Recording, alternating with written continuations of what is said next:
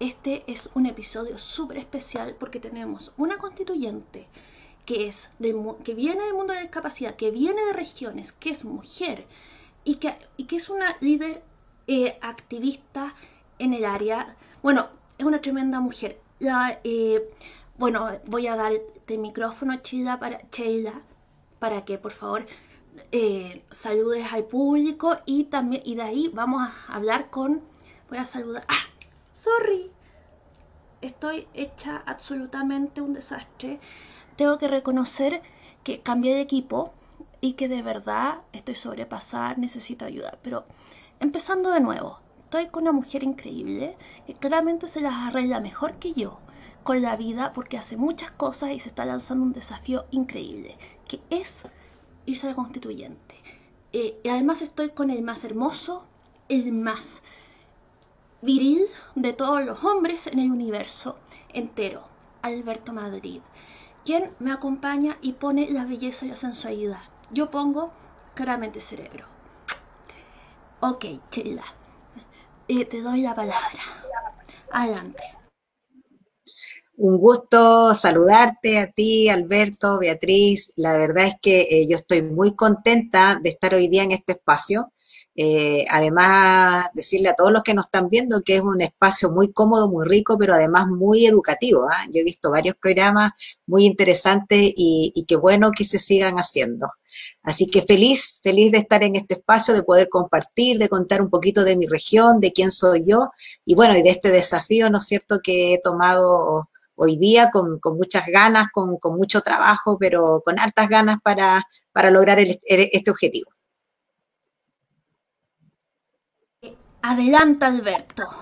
saluda a tu público lujurioso. Hola, buenas noches a todos y todas.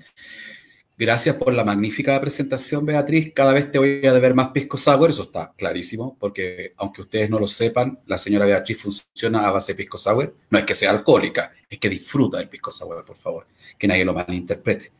Gracias, Sheila, por acompañarnos. Eh, creo que Beatriz ha descrito muy bien tu currículum en el sentido de eh, posicionar y visibilizar el que seas una mujer de región, una persona con discapacidad que está dispuesta a ir a este desafío súper importante como es la elección de constituyentes, en donde la pelea va a ser importante para construir un Chile mejor para todas y todos. Me gustaría leer el currículum de Chella, que es bien impresionante. Primero que nada decir lo obvio, que es candidata constituyente por el Distrito 1, que es Arica, Parinacota, o sea, toda la primera región me parece es primera región. Ya te voy a... Eh, es licenciada en Trabajo Social, magíster en Diseño, Dirección y Ejecución de Proyectos, miembro de la ONG Maimuru, de lo cual espero que tú nos cuentes en extenso. Es parte del Colectivo Nacional de Discapacidad y presidenta del Consejo Regional de Discapacidad. Activista social y comunitaria, la encuentran en che, arroba Sánchez Constituyente en Instagram. Hola Sheila, por favor, cuéntanos un poquito de ti. ¿Cómo llegaste a este punto eh, en el cual te deseamos la mayor de los éxitos? La verdad es que es un desafío muy interesante. Mira, yo em, no nací con discapacidad. Yo tuve un accidente en el año 92, una, una luxofractura cervical, viajando del Ecuador a Chile. Fue, mi accidente fue en Chocope, cerca de Lima, en el Perú. Y eso me significó, eh, por el tipo de lesión, porque fue al nivel del cuello, eh, no poder mover eh, ninguno de mis cuatro miembros. Entonces estuve prácticamente casi entre ocho meses, diez meses mirando el techo sin poder mover nada, con múltiples cirugías entre medio, y después una larga procesión en una silla de ruedas, eh, siendo absolutamente dependiente de la silla de ruedas. Hoy día dependo, pero poco, dependo poco de la silla de ruedas, pero aún sigo dependiendo de esto. Entonces, esta, esta mirada de la, de la discapacidad y de haber tenido el accidente a los 16 años, yo tenía 16 años cuando fue el accidente, me, me, permitió ver las dos realidades, ¿no? En el mundo cuando uno está sin ningún tipo de discapacidad y además cuando no conoces a alguien cercano con la discapacidad, porque esa es una mirada muy distinta a cuando tú ya tienes una discapacidad o conoces a alguien con discapacidad. Entonces, tener las dos visiones y además sufrir en carne propia eh, una serie de situaciones desde que tuve el accidente hasta que pude, digamos, hasta que conseguí mis estudios, mi trabajo, es más, hasta el día de hoy, porque me gustaría decir que, eh, que esto ya no pasa, pero todavía me pasa. Entonces, sufrir una serie de situaciones, entre eso la discriminación, la falta de oportunidades, lo que cuesta entrar a estudiar, lo que cuesta trabajar, lo que cuesta además que la gente que, la contrata a uno entienda que uno, eh, independiente de su discapacidad, tiene muchas capacidades y tiene muchas fortalezas y habilidades para desarrollar algo productivo, eh, es lo que de una u otra manera hoy día me tiene en este desafío. Tal como tú comentaste dentro de todas estas cosas que yo hago, Ahí faltó mencionar también que soy, trabajo también en la Fundación Impulso en proyectos de inclusión laboral. Es lo que me ha llevado justamente a una vida de trabajo de territorio, de terreno. Eh, pasé por la Teletón, en la Teletón tuve la oportunidad de ahí conocer a quien fue mi, mi esposo, él era mi kinesiólogo, de como la historia, ¿no? Del médico que se enamora con el paciente, entonces era, fue una situación muy, muy parecida. Me enamoré del kinesiólogo con quien formé mi familia. Tengo un hijo precioso de 16 años. Lamentablemente yo perdí a mi esposo hace tres años, producto de un cáncer terminal, donde tuve que batallar casi siete años y que tuvimos que batallar juntos. Entonces yo de, de ser una persona con discapacidad que dependía de él, pasé también a ser la cuidadora de él. Entonces, conozco todas las miradas y el trabajo de territorio con adultos mayores, con personas en situación de calle, que es lo, último que me estoy desempeñando estos cinco años, cuatro o cinco años, me ha permitido, como te decía, ver la cantidad de injusticias, de injusticias que hay en nuestro país. Eh, la falta de oportunidades, la falta de acceso, el, no tener cierto, ninguna garantía, el no tener reconocimiento de derecho. Entonces, todo eso me motivó al desafío que hoy día estoy llevando a cabo. Eh, la primera organización que me recibió una vez que fui profesional, cuando me gradué de trabajadora social, justamente fue ONG Maimuro. ONG Maimuro es una institución muy antigua acá en la ciudad de Arica. Fue la primera que creó eh, y que optó en conjunto con tanto pacientes como algunos servidores públicos y personas naturales en constituir un lugar donde se podían se pudieran dializar las personas porque acá en Arica no había ningún centro de diálisis.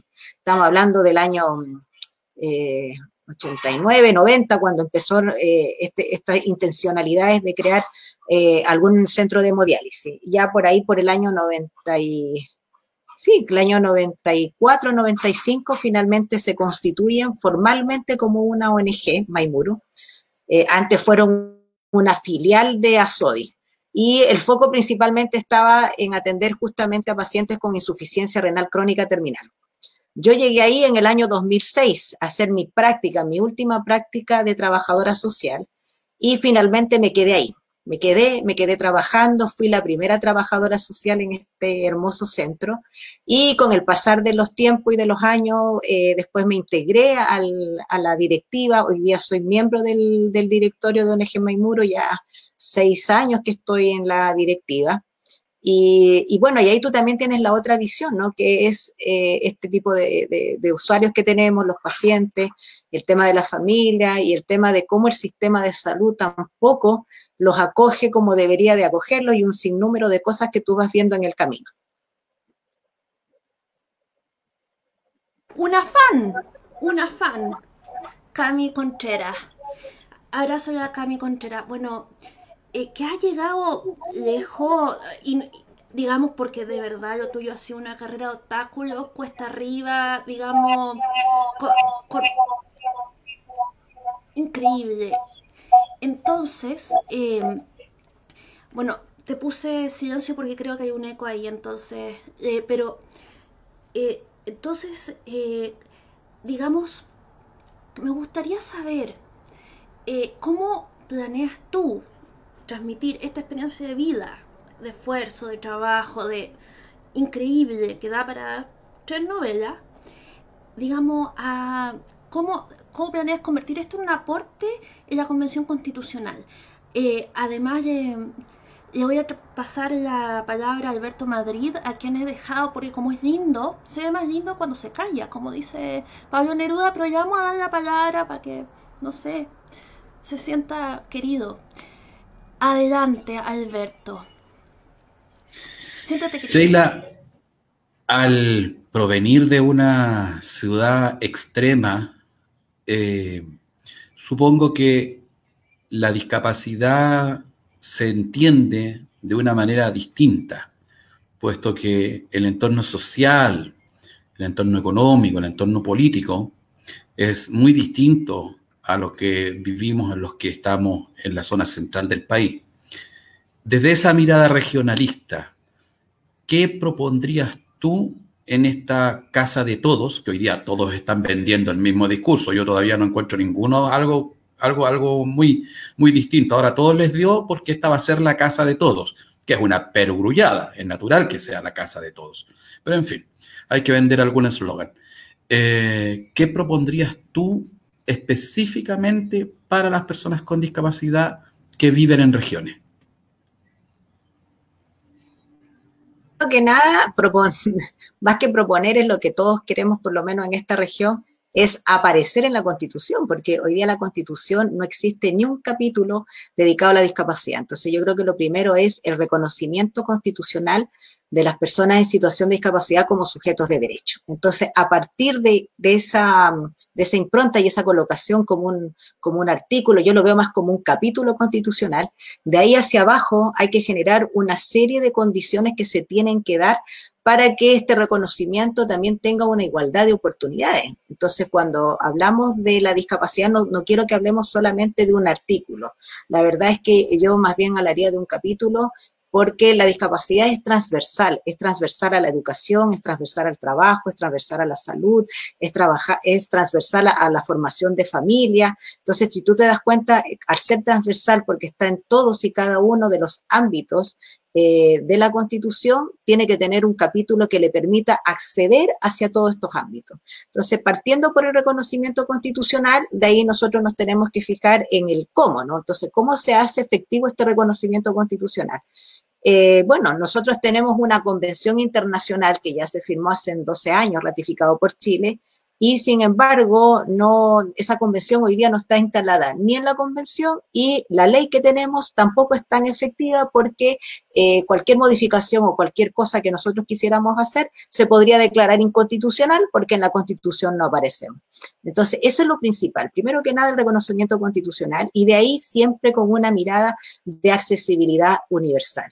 Y eso significa que al tener una accesibilidad universal tenemos que pensar en todos los ajustes necesarios que se tienen que hacer para que finalmente las personas con discapacidad puedan hacer efectivo y hacer valer justamente sus derechos que hoy día no están en la Constitución. Entonces yo creo que eso es lo principal, ¿no? Tener un capítulo especial dedicado a la discapacidad, donde hablemos de accesibilidad universal, donde hablemos de los ajustes necesarios, pero que también hablemos de la garantía de derecho y reconocimiento de los cuidadores, porque los cuidadores tampoco son tomados en cuenta y es importante que los cuidadores también figuren acá, tanto como cuidadores, pero también con un Estado garante que permita que esta necesidad de cuidados, ¿no? Esta necesidad de bienestar social, de cuidados de salud, también sea una entrega del Estado, porque hoy día eso recae en la misma familia, en la misma mamá, en la misma, el mismo papá, que tienen que dejar de trabajar para poder atender a esta persona que demanda de, de su tiempo.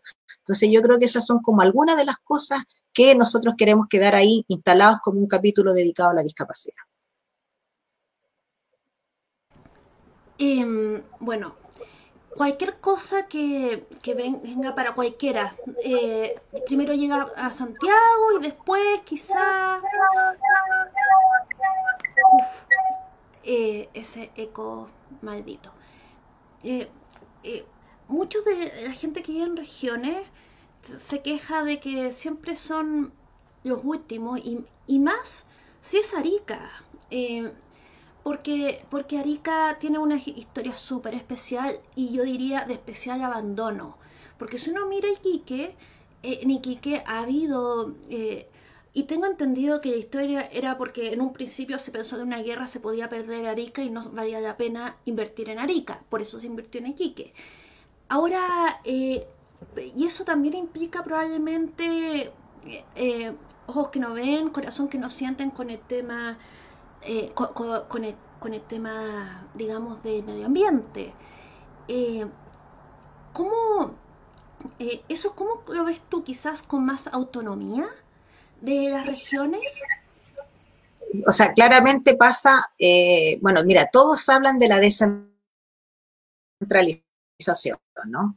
Eso es todo el mundo, no solamente candidatos, sino que el actual gobierno y, todos los ministros, CEREB y todos los que tenemos hablan de la descentralización.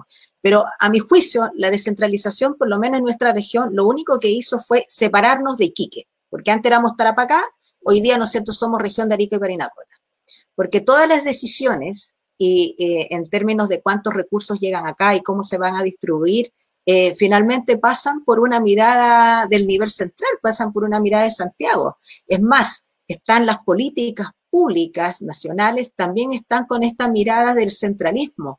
Y las políticas públicas hoy día no tienen una mirada desde, cada, desde la particularidad de cada una de las regiones. Entonces, cuando hablamos de una descentralización, que ojo, eso ya está, es un hecho, yo más bien hablaría de una descentralización efectiva, donde efectivamente los gobiernos regionales tengan no solamente autonomía, sino que también autodeterminación. La autodeterminación es la, es la capacidad de poder tomar decisiones locales y de poder administrar los recursos de manera local. ¿Eso qué va a significar? Significar que obviamente tiene que ir de la mano de un desarrollo sostenible y sustentable. Y cuando aplicamos una mirada de desarrollo sostenible y sustentable, no nos podemos olvidar de un enfoque de ecología social porque hoy día hablamos de medio ambiente de, muy, de, de, una manera muy general y de un enfoque muy individualista, pero tenemos que tener una mirada puesta como la ecología social. ¿Qué es lo que plantea la ecología social?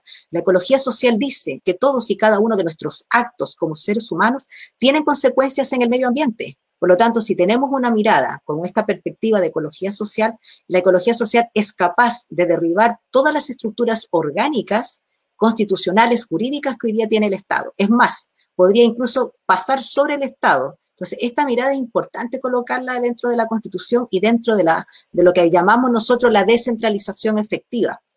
Es la forma en que el gobierno regional va a tener cómo eh, explotar sus propios recursos, va a saber dónde tiene que explotarlos, cómo tiene que explotarlos y aquellos que tienen que ser protegidos. Cuando uno tiene esta mirada de una ecología social, además permite reconocer que la naturaleza es tutela de derecho, por lo tanto, por sí sola, la naturaleza tiene sus propios derechos. Con eso, ¿qué conseguimos? Dejar la privatización de los recursos y que vuelvan a este Estado. Yo creo que esas son las, miradas que tienen que haber desde una región.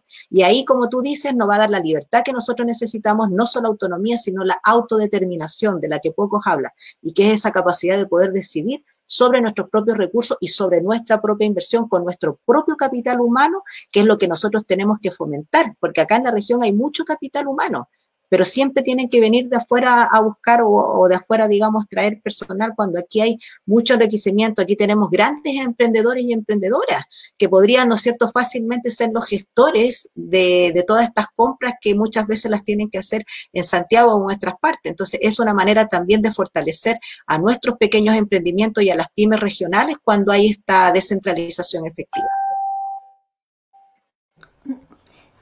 Nos está viendo bastante gente y me gustaría que darle un saludo, que y claramente son todos fans. Acá no hay ni un troll, ni medio troll. Acá hay puro amor. Eh, y quiero pasarle la palabra a Alberto, eh, porque le veo cara de querer meter la cuchara. Adelante, Alberto.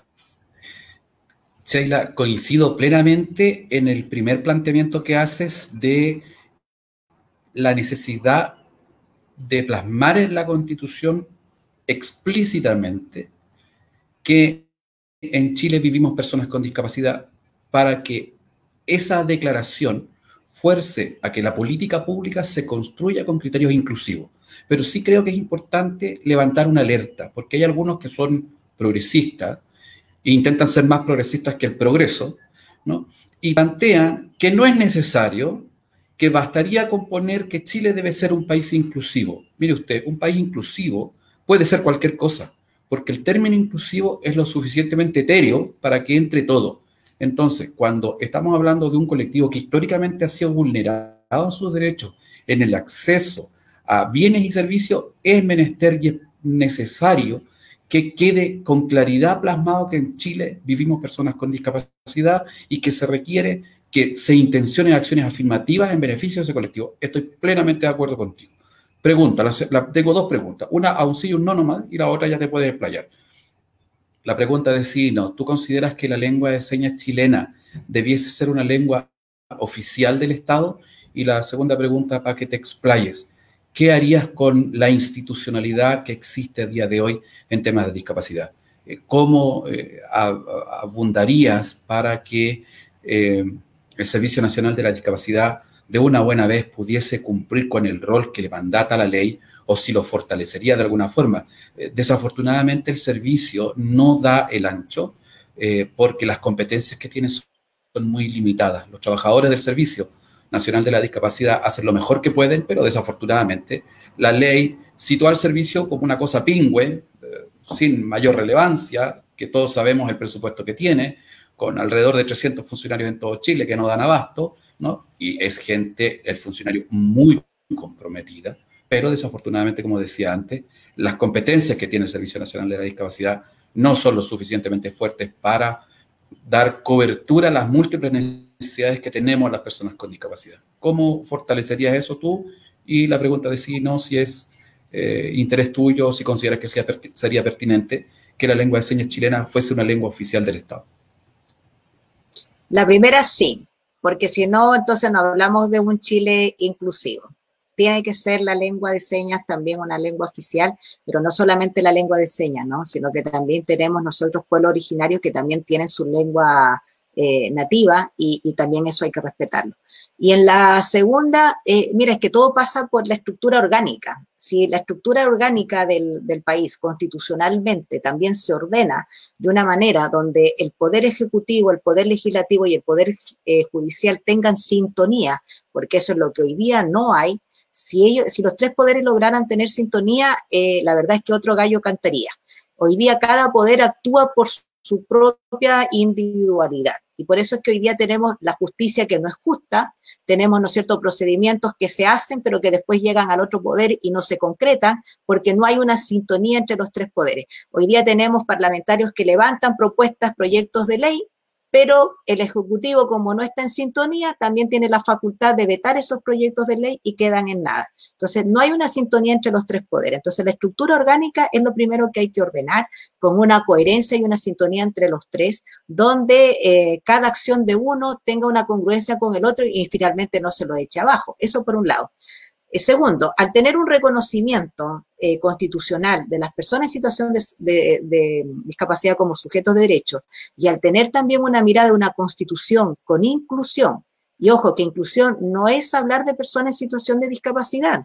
Inclusión es hablar de todos y cada uno de nosotros en sus particularidades de los adultos mayores, de los que tienen una orientación sexual distinta, de las personas en situación de calle, de los migrantes, de nuestros pueblos originarios, de los afrodescendientes que quedaron sin escaños reservados. Eso es hablar de inclusión, es hablar de empatía, de ponerse en lugar del otro y de que cada política pública que la hacemos no la hacemos solamente pensando en quien la está haciendo, ni con la mirada del que lo hace, sino con la mirada del otro. Y eso es lo que falta en nuestras instituciones por eso yo decía que la discapacidad es transversal. Arica tiene el mayor porcentaje de discapacidad eh, a nivel nacional, cerca de un 28%, sobre la media nacional. Entonces, es la primera región con, con mayor cantidad de discapacidad y créeme que políticas regionales, locales en torno a la discapacidad, la verdad es que no hay. Más bien hay voluntades regionales. Todo pasa por una política nacional. Y la política nacional, como no tiene una mirada regional, no funciona. Hoy día yo me acuerdo que hace unos años atrás, no me acuerdo si fue en el gobierno de la señora Bachelet, se dio la opción o, se hizo un conversatorio, yo me acuerdo porque participé, donde se proponía tener una subsecretaría, que era finalmente la que iba a dar la facultad, que hoy día no tiene Senadi, que es la de fiscalizar. Eso sin pena ni gloria. Se hicieron los diálogos, los conversatorios, se levantaron y ahí está durmiendo, ¿no es cierto? Seguramente, eh, no sé si en los diputados, los senadores, pero ahí está durmiendo ese proyecto de ley. Y eso es porque todavía el Estado no entiende, no entiende que eh, el gran número de población, porque tú tienes que sumar no solamente la gente con discapacidad que hoy día está sumada por una credencial, tenemos mucha que no tiene credencial de discapacidad, tenemos una encuesta que no, no encuesta, digamos, no, valga la redundancia, no encuestó a toda la familia. Es más, la CACEN que hicieron hoy día tampoco tiene considerado, y eso es algo que nosotros reclamamos, las preguntas orientadoras justamente al tipo de discapacidad como para tener un dato más real. Tampoco lo consideró. Entonces, ¿qué pasa? Que la institucionalidad, la forma en cómo ellos invierten los recursos, para, para el, que, el que ve este tema, nosotros no somos personas, somos números. ¿Cierto? ¿Cuántos números? Ok, el presupuesto que vamos a asignar, ¿a cuántos va a beneficiar en la primera región? Ya, ¿cuántos están certificados con discapacidad? Ah, tanto, ah, ya no son tantas lucas las que necesitas. Y lo otro, que si tú no las gastas y las devuelves al año siguiente, te dan menos plata. Entonces, por eso es que la institucionalidad que hoy día tenemos con todos los esfuerzos que puedan hacer los funcionarios, no resulta, porque no hay datos, hoy día no hay datos. El ENDIX 2 tiene un dato muy general, pero no tiene el dato duro de cuántos somos, qué tipo de discapacidad tenemos, ¿no es cierto? Cuántos ciegos, cuántos sordos, cuántos autistas hay, cuántos con síndrome de Down, cuántos con discapacidad mental, cuántos con epilepsia. No existe ese dato. Entonces, mientras esos datos no estén, difícilmente vamos a tener una mayor cantidad de recursos para poder invertir en las regiones que más se necesitan y de acuerdo a las capacidades y las discapacidades que cada una de las personas tenga. Pero eso también pasa por lo que yo te digo, pues si todas estas cosas, modificaciones de leyes que podamos hacer, si no está el reconocimiento en la Constitución, las van a declarar inconstitucional y por lo tanto no van a llegar a buen puerto. Entonces, desde ahí es la mirada que hay que tener de la institucionalidad. Tenemos un Ministerio de Cultura, no tengo nada contra la cultura, amo la cultura, pero ¿por qué no tenemos un ministerio de discapacidad? Tenemos un ministerio, ¿no es cierto?, de, género, de mujer, pero ¿por qué no tenemos un, un, ministerio de discapacidad, siendo que además es transversal a cada una de las temáticas. Cuando hablamos de vivienda, el acceso a la vivienda, que hoy día Pregunta tú cuántas personas con discapacidad tienen una casa y han podido acceder a ella. Cuando hablamos de salud, pregunta tú cuántas personas en el ámbito de salud han sido atendidas como corresponde. La misma pandemia reflejó y, visualizó algo que siempre ha estado y es la falta de atención hacia estos grupos etarios. Hoy día, por ejemplo, no somos prioridad en el plan de vacunación. Nosotros hemos legado cartas al ministro que aún no responde. Por justamente, ¿dónde está la prioridad? ¿Dónde están los grupos prioritarios? Y porque simplemente no figuramos en ningún lado. Entonces, por eso la importancia. Hoy yo me emociono, perdón. ¿eh? Eh, realmente eh, fue increíble. Muchas gracias. quiero pedirte, por favor, que repitas ese número eh, que encontré así alucinante de gente con discapacidad en Arica y Perinacota y que y, por qué tanto eh, digamos eh, por qué tanta gente vive con discapacidad en esa región quizás no sabes porque no está bien estudiado pero quizás puedas lanzar una hipótesis desde una hipótesis como probable. Cuéntanos Incluso yo ese número te diría que es mucho más, porque cuando se hizo la encuesta se tomaron solamente algunos, algunos casos, una muestra, por lo tanto tampoco está el total de encuestados de Arica.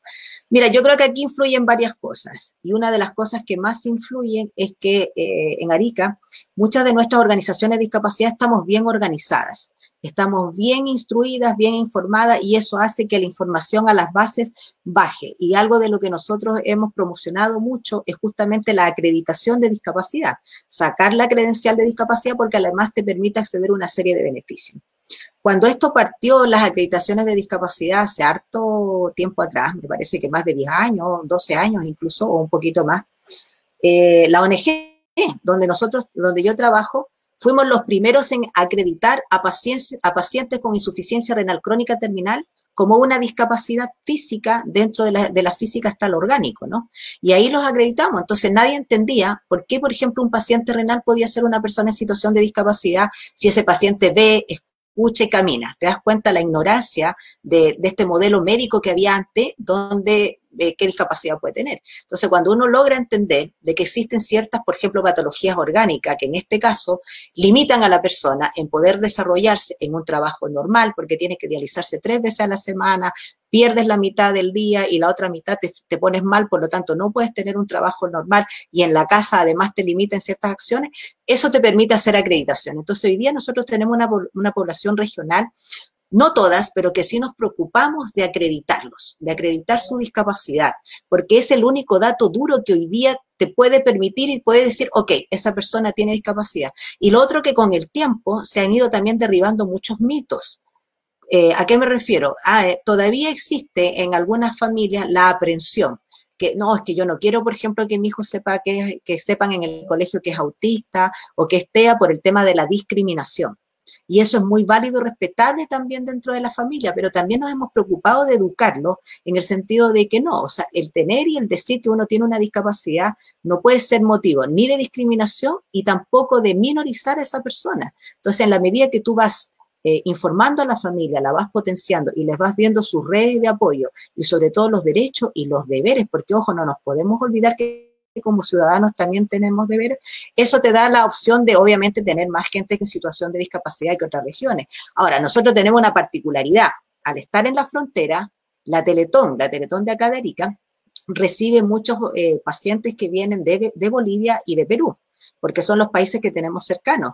Y esos pacientes finalmente, muchos de ellos, terminan residiendo acá en la región, terminan por lo tanto siendo ciudadanos chilenos y eso ha significado que también esas personas son acreditadas con su discapacidad por la cercanía que se tiene y el acceso a la rehabilitación.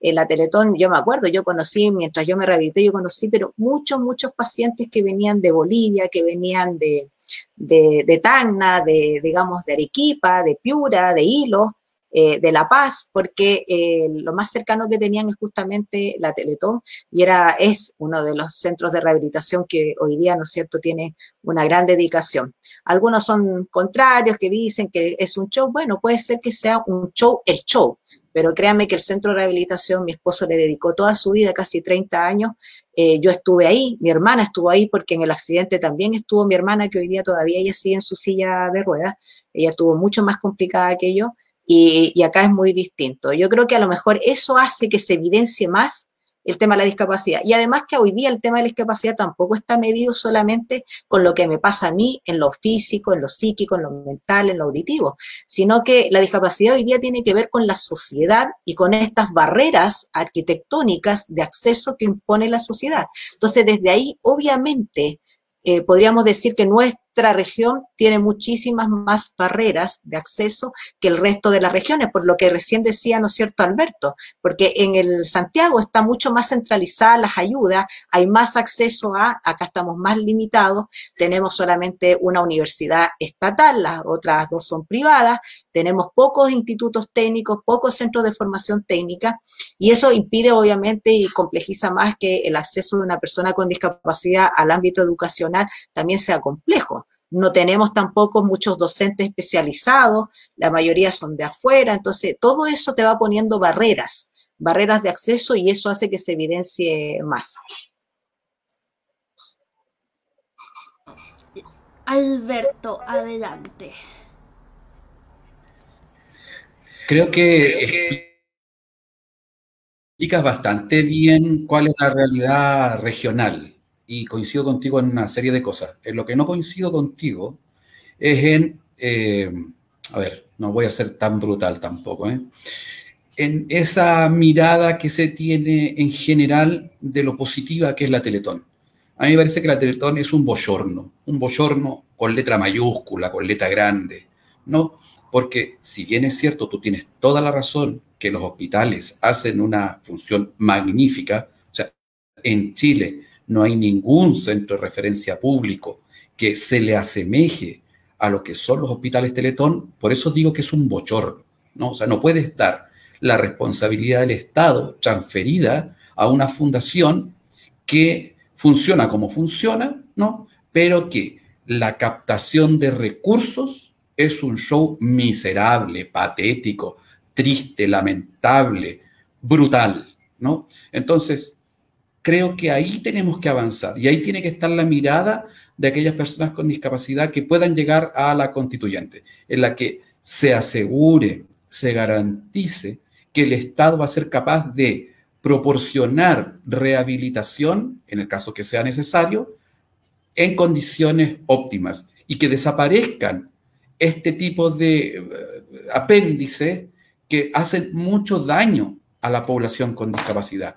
Nadie niega el avance en términos del aporte que hacen a la salud, eso es claro, lo reitero y lo subrayo, pero en términos de la barrera cultural, yo no sé si es peor el remedio que la enfermedad. Durante muchos años, durante muchísimos años, ese discurso del discapacitado se vio muy, pero muy, muy abonado por las 27 horas de amor. Eso tiene que desaparecer las personas con discapacidad. Los que somos activistas del mundo de la discapacidad hemos pedido que desaparezca. No puede seguir dándose menos en un país como este que entusiasmo, pero a mí la Teletón de verdad, el espectáculo televisivo me descompone porque es puro llanterío, es una infamia hacia las personas con discapacidad y realmente no nos merecemos que se nos dé ese trato. Pero voy a preguntar en realidad. Eh, si tuvieras que plantear propuestas constitucionales en beneficio especialmente de las mujeres con discapacidad, que según todos los datos estadísticos son las que en peores condiciones viven en términos de acceso al empleo, de acceso a la educación, de desprotección social, y que son, como tú bien decías antes, las cuidadoras en general las que el mayor peso llevan de eh, la tenencia, de la responsabilidad de cuidar a una persona con discapacidad. ¿Qué plantearías para las mujeres que son cuidadoras y para las mujeres con discapacidad en Chile?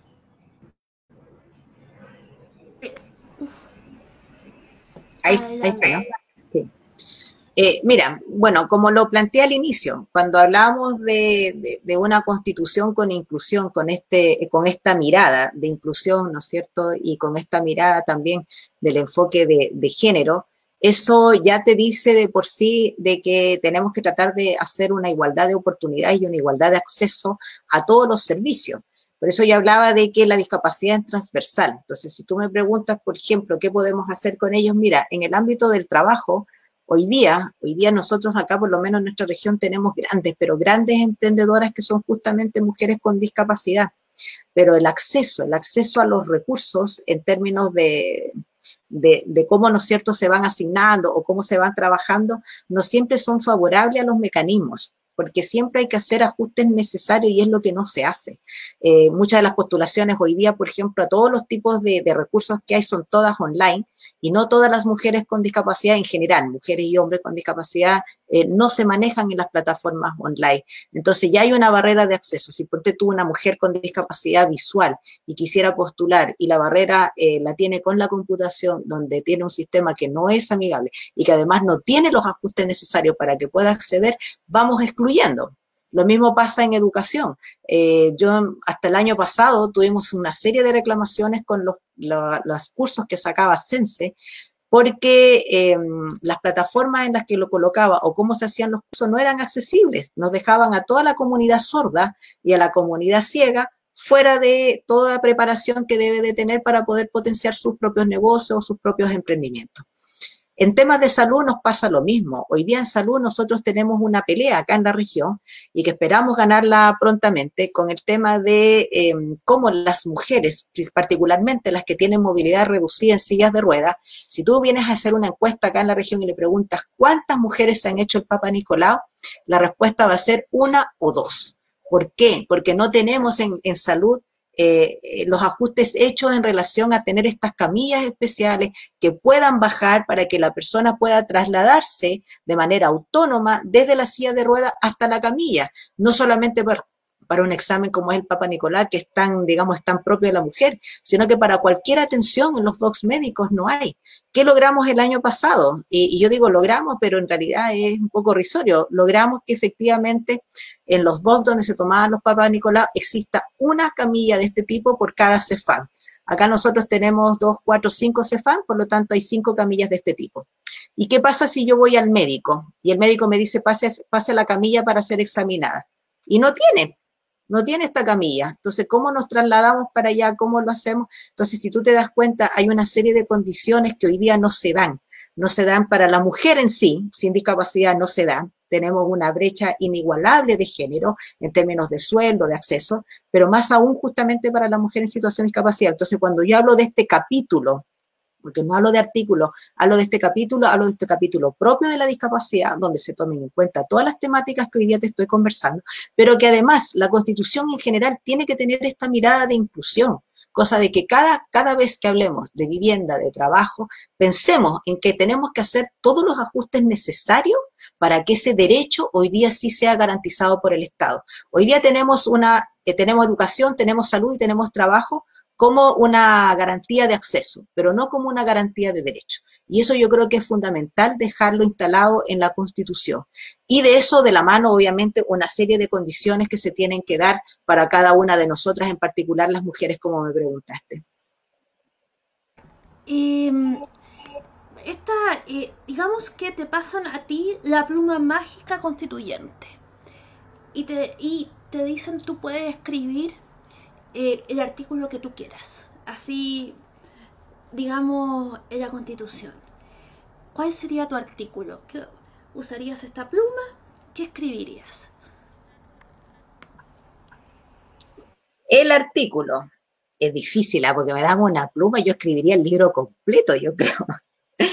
Pero bueno, como tiene que ser el artículo, la verdad es que por nombrar uno que ya lo nombré, es el reconocimiento constitucional de las personas en situación de discapacidad como sujeto de derecho, el reconocimiento constitucional también de capacidad jurídica, ¿no es cierto?, de las personas en situación de discapacidad, eh, en términos de medio ambiente, como te comentaba, ¿no es cierto?, el tener esta, esta mirada de, la protección del medio ambiente, pero con esta mirada de una ecología social, donde el ser humano es parte y las acciones del ser humano eh, tienen consecuencias en nuestro medio ambiente. Eso es súper importante. Volver a recuperar todos nuestros recursos estatales, ¿no es cierto?, quitar ese artículo que permite la privatización para que hoy día todo vuelva a ser del Estado. Eh, tener el derecho, ¿no es cierto?, a una vivienda digna, porque hoy día solamente existe el acceso, tener una educación donde se realicen de verdad, pero con conciencia, todos los ajustes necesarios y que eso permita además generar una malla curricular, eh, tanto, digamos, en la etapa mm, prebásica, escolar, eh, media y también, ¿no es cierto?, en la formación de los profesionales. Hoy día la formación de los profesionales no contempla en ninguna de sus, de sus ramos o de sus semestres esta mirada de la, de la discapacidad o de la inclusión en general. Entonces, tenemos que formar también profesionales que tengan todas las competencias y que que a su vez son los que van a formar a los niños, los jóvenes, a los adultos. Yo creo eso que, por, nombrarte algunos, la descentralización efectiva de la que ya había hablado, donde la región pueda tener no solamente autonomía, sino que autodeterminación en un estado de bienestar, en un estado colaborativo, no en el estado que hoy día tenemos, que es un estado absolutamente subsidiario, y que además permita cambiar también el modelo económico que actualmente tenemos. Tener también esta sintonía entre los poderes, y, si no me paras voy a seguir hablando, el poder ejecutivo, legislativo, yo creo que tiene que haber una sintonía, ¿no? Y ahí hay que haber una congruencia, ¿no? Entonces, ¿cómo hacemos que el actual modelo que no nos, no nos funciona también se convierta en una sintonía entre los tres poderes?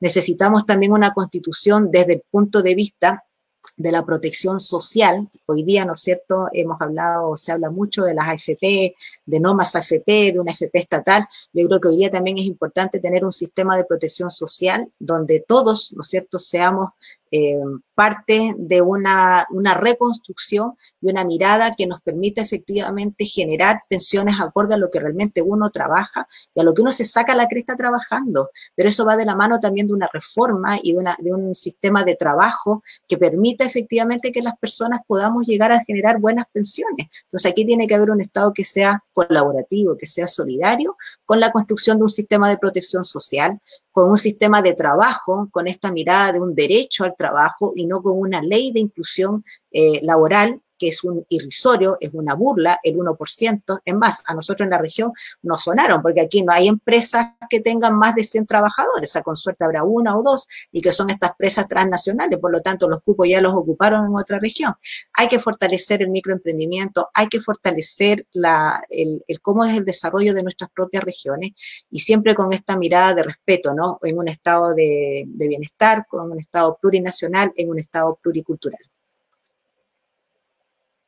con Alberto nosotros tenemos la, visión de que, digamos, de, lo importante que es la tecnología. O sea, eh, suena un poquito frívolo, pero eh, los primeros cyborg van a ser gente que vivan con discapacidad. Eh, creo que ya hay quien se puso el primer ojo biónico. Entonces, yo creo que la gente que vive con alguna que la gente que vive con discapacidad tienen que ser la vanguardia de la tecnología, no pueden eh, ser la gente que los borda, a los cuales le chorrea de vez en cuando, no sé, aprende un uso de eh, y eso es súper importante, sobre todo porque, digamos, la, eh, cuarta revolución industrial que, que, se ha acelerado por la pandemia implica que lo que iba a pasar en 15 años va a pasar en 5. Entonces, eh, a mí me gustaría instalar esa mirada, lo importante es que haya la innovación y la tecnología verde, por supuesto, obvio, eh, eh, para la inclusión y laboral y de, y de todos, porque quien se queda atrás en la tecnología, y lo encuentro muy importante, los ciegos, claro, tienen que saber usar, tienen que saber usar el voiceover en, en los smartphones para tener un ojo que ve y que los guíe por el camino para poder acceder a las bibliotecas, para poder eh, hacer tantas cosas. Pero para el resto también y para los que no vivimos con, con discapacidad. Entonces me gustaría eh, saber si claramente tú tienes muchísimas, muchísimas preocupaciones. De, de, hecho, escribiría la constitución completa, te tendrían que quitar la pluma. O sea, como que ya lo estoy imaginando.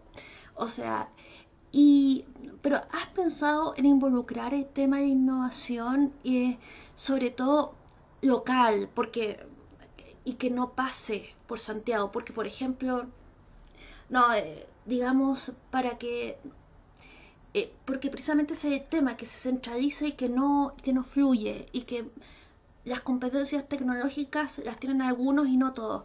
No sé qué opinas tú, Sheila, de eso.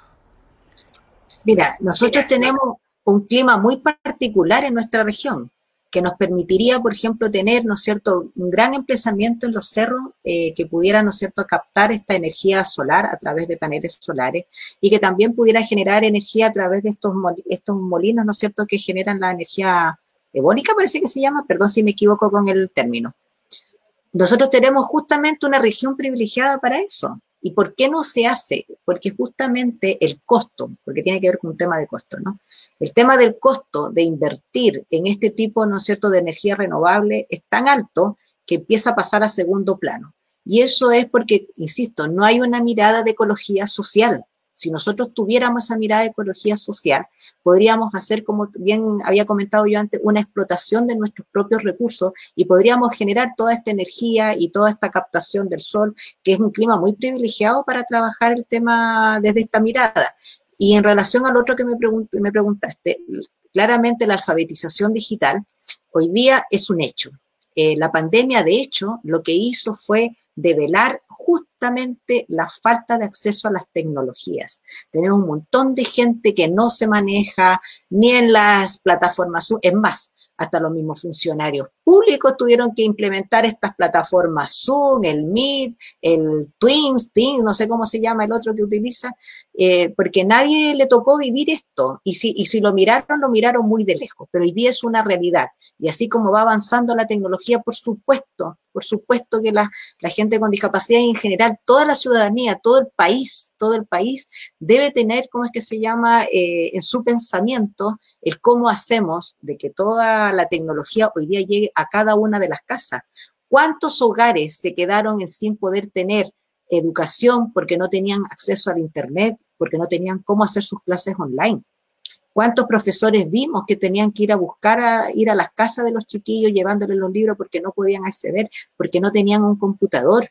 Y eso es cuando hablamos justamente de que cuando no garantizamos el derecho a la educación y lo dejamos a la libertad del acceso, se aparece la privatización, aparece un alto recurso y desde ahí las tecnologías son miradas también como algo de que tiene que llegar de afuera y no necesariamente. Yo creo que hace falta una mirada más desde la región, de qué es lo que podemos implementarlo con la región, pero también tenemos que tener estos recursos que puedan llegar a todos. Yo creo que si hablamos de una alfabetización digital, tenemos que llegar a todos y en el proceso de rehabilitación, en el proceso terapéutico, tenemos que tener la tecnología instalada. Pero para llegar a eso, ¿qué tenemos que hacer? Formar buenos profesionales. Esto es una cadena. Si en, en los centros de formación técnica, en los institutos profesionales, en las plataformas universitarias, no formamos buenos profesionales con esta mirada, difícilmente cuando salgan a ejercer su profesión lo van a poder implementar en las empresas que lleguen. Entonces, hoy día la tecnología es, es una realidad, es un hecho y es algo que todos tenemos que tener acceso a ella, tenemos que ocuparla, porque además esta pandemia que todavía tiene para rato, eh, nos ha cambiado el sistema. Hoy día ya se habla de un teletrabajo del que no se hablaba antes. Entonces tenemos que tener una mirada también de la tecnología, eh, pero con esta mirada de la ecología social, porque tampoco podemos dañar nuestro medio ambiente, porque finalmente el medio ambiente es el que hoy día nos permite sustentar y vivir. Mm, eh, bueno, claramente Alberto quiere eh, hacer una pregunta, se va a pasar rapidito la palabra, pero antes quería de, ahí vamos a ir terminando porque toca la última parte que es peinar la muñeca, donde tú, Sheila, y también Alberto van a poder autopromocionarse de manera indecente. Alberto va a lanzar su OnlyFans. Y, eh, y bueno, entonces, y tú puedes contar eh, siguientes eventos, cosas que vas a hacer, etcétera, etcétera. Planificaciones, puedes eh, decir lo que quieres y puedes por último mandarle un beso a tu gato, que no te ama de vuelta a propósito. Eh, pero yo, voy a dar la pasada a Alberto Madrid. Adelante, Alberto. Ah, chuta. No, todavía no. Ahí está. Alberto. Sheila, el que hoy la ley haya contemplado un porcentaje para las personas con discapacidad como candidatos constituyentes es un éxito, un logro de las organizaciones del mundo de la discapacidad y de los activistas del mundo de la discapacidad. ¿Vale? Eso está claro, a los partidos políticos nunca les interesó, nunca les importó, muchos de ellos eran bastante resistentes con que hubiese una cuota, pero afortunadamente las organizaciones del mundo de la discapacidad y los activistas tuvimos la capacidad de movilizarnos para conseguir este logro, lo que habla de un proceso de maduración importante en los líderes del mundo de la discapacidad. Y esto tiene que ver con la historia que hemos vivido, ¿no? Cómo el país también ha ido cambiando, cómo nos hemos ido empoderando las personas con discapacidad, cómo las personas con discapacidad nos hemos ido empoderando progresivamente en los últimos años.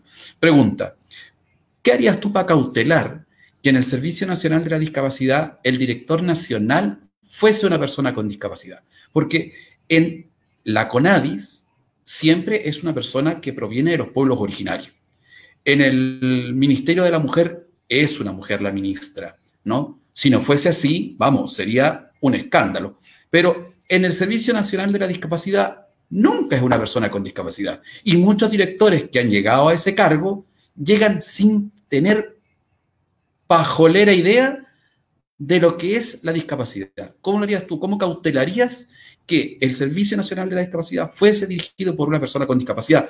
Hay personas con discapacidad que tienen las competencias y perfectamente pueden desempeñar ese cargo. Es impensable pensar o creer que no existe dentro del mundo de la discapacidad personas que estén cualificadas para ser director nacional. ¿Cómo cautelarías eso tú? Buena pregunta. Mira, yo, es más, me la voy a llevar de tarea. Yo no sé si constitucionalmente uno puede llegar a hilar tan fino, tan pero tan fino como para dejar ahí escrito de que eh, el, ¿no es cierto? el que exista de partido, porque tendríamos que dejar instalado, ¿no? que exista un ministerio de discapacidad y que en ese ministerio el recurso es que el director tiene que ser una persona en situación de discapacidad. Si eso es posible dejarlo en la constitución tal cual como lo acabo de decir, bueno, me preocuparé de que efectivamente así sea en la constitución. Pero si no fuera así, generalmente los, los, los directores nacionales, eh, o, los ministros, porque en este caso sería un ministro, ¿no? Pues tenemos que ponernos en ese plano, porque vamos a tener un ministerio de discapacidad. Los ministros son elegidos por quién? Hoy día, por el presidente, ¿no es cierto? Entonces, quizás por ahí tendríamos que ver, no sé, pues, dejar un, instalado alguna cosa constitucional donde diga que efectivamente todos los ministros, ¿no es cierto? O ministras, bien, por ahí, o ministras, eh, eh, de todos los ministerios debieran de cumplir con un requisito particular de acuerdo a la cartera ministerial, ¿no? Si hablamos de un ministerio de medio ambiente, bueno, tendremos que tener un especialista medioambiental como ministro. Habría que cautelar de esa manera, dado que hoy día, y digo hoy día, porque todavía no escribimos la constitución, son cargos que son designados por el presidente.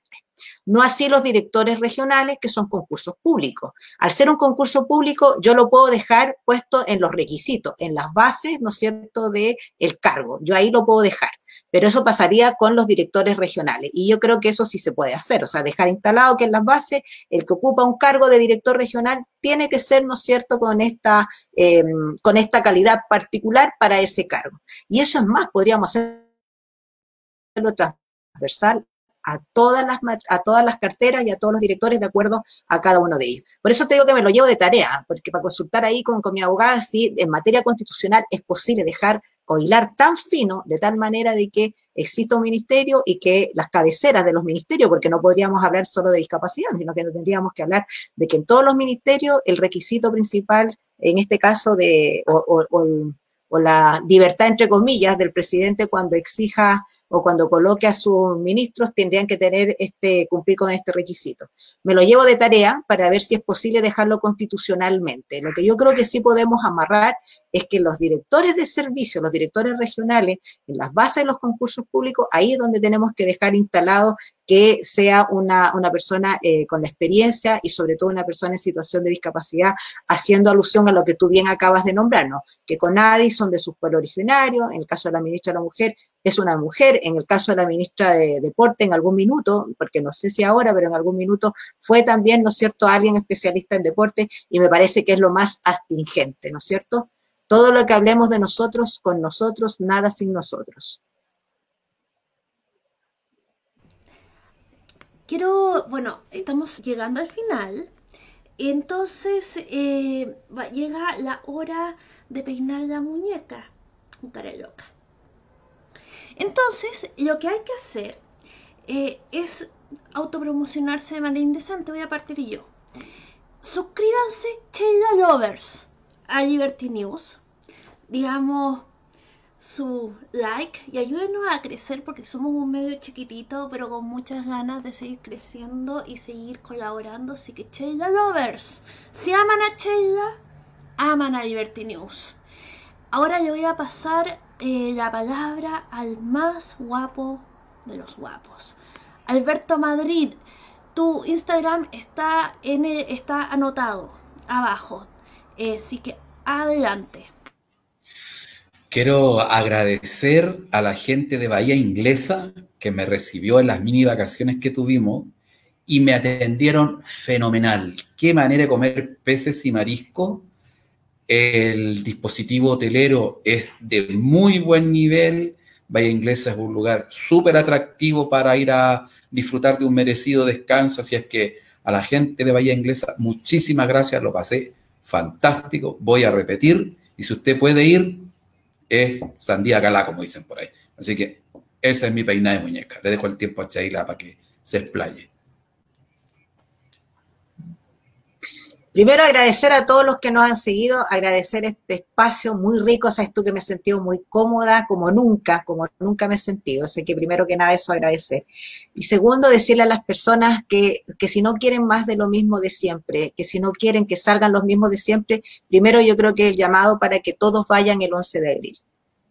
Por quien usted quiera, por quien usted guste, pero vaya, vaya y ejerza su derecho, ejérzalo, porque si no, efectivamente van a salir los mismos de siempre. Segundo, yo no soy una persona que busca una carrera política. Si lo buscara, ya hubiese sido concejal, ya hubiese sido, no sé, pues gobernador, ya hubiese sido algo. No busco hacer una carrera política, no le debo nada a nadie, no soy militante de ningún partido político, por lo tanto estoy dispuesta a dar la cara, a ponerme un chaleco para recibir todas las balas que vengan del otro lado, pero con toda la disposición y las ganas para defender una propuesta regional no mi propuesta solamente, no mis pensamientos, no mis ideales, sino lo que hoy día estamos recogiendo desde las organizaciones. Y me comprometo a que todo el proceso sea lo más participativo posible y lo más transparente posible, porque quienes vayan a votar por quien sea, por nosotros, por mí, tienen que tener absolutamente control social de lo que está pasando. Entonces yo creo que si hoy día estoy poniendo eh, toda la disposición, la cara, las ganas, si es necesario que tenga que dejar algún trabajo para poderle más, ponerle más ñeque a esto y si tengo que arriesgar también a dejar a mi familia para lograr este objetivo, estoy dispuesta a hacerlo, con mucha convicción, con muchas ganas a enfrentar todo lo que se venga y a trabajar todo lo que haya que trabajar porque esta constitución tiene que ser de todos, tiene que ser una constitución con, con inclusión, con dignidad, con respeto, con diversidad, pero por sobre todas las cosas tiene que ser justa y que nos represente a todos y a cada uno de nosotros. Muy, muy, muy bien. Claramente los Sheila Lovers están on fire y mm. de verdad, eh, si eh, digamos Facebook es siquiera muestra lo que puede ser, probablemente ojalá salgas elegida ojalá, ojalá, ojalá y te veamos ahí eh, dando la pelea, digamos acá en acá en el centro de Santiago, en el, en el Palacio Pereira, donde va a ser el, eh, donde va a ser el asunto. Que espero tenga eh, rampa para silla rueda, o sea, para y que sea accesible para todo el mundo. No tiene. Ojalá, ojalá. No tiene, no tiene. La, hacemos colocar, pues. La hacemos colocar. Pues. Claro, pues la hacemos colocar y si no, que nos trasladen a otro lado donde sea accesible, a ver si se quiere mover.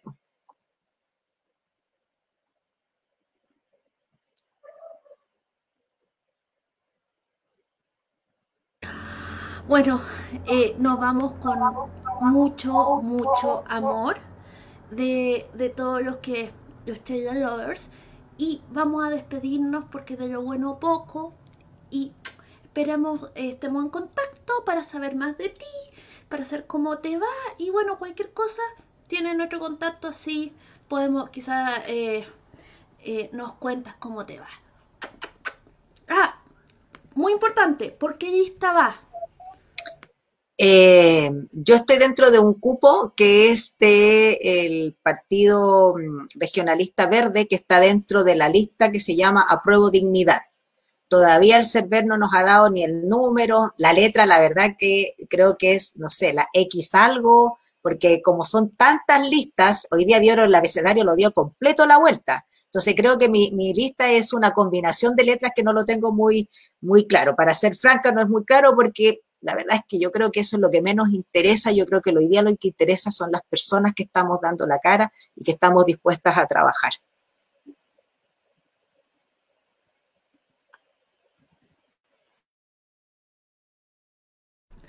Muchas gracias, Rincón de la Libertad, por hacer esa pregunta que es muy evidente que a nosotros se nos había pasado. Eh, voy a soltar los micrófonos para que ustedes se despidan y eh, sí que Alberto, yo me pongo en silencio.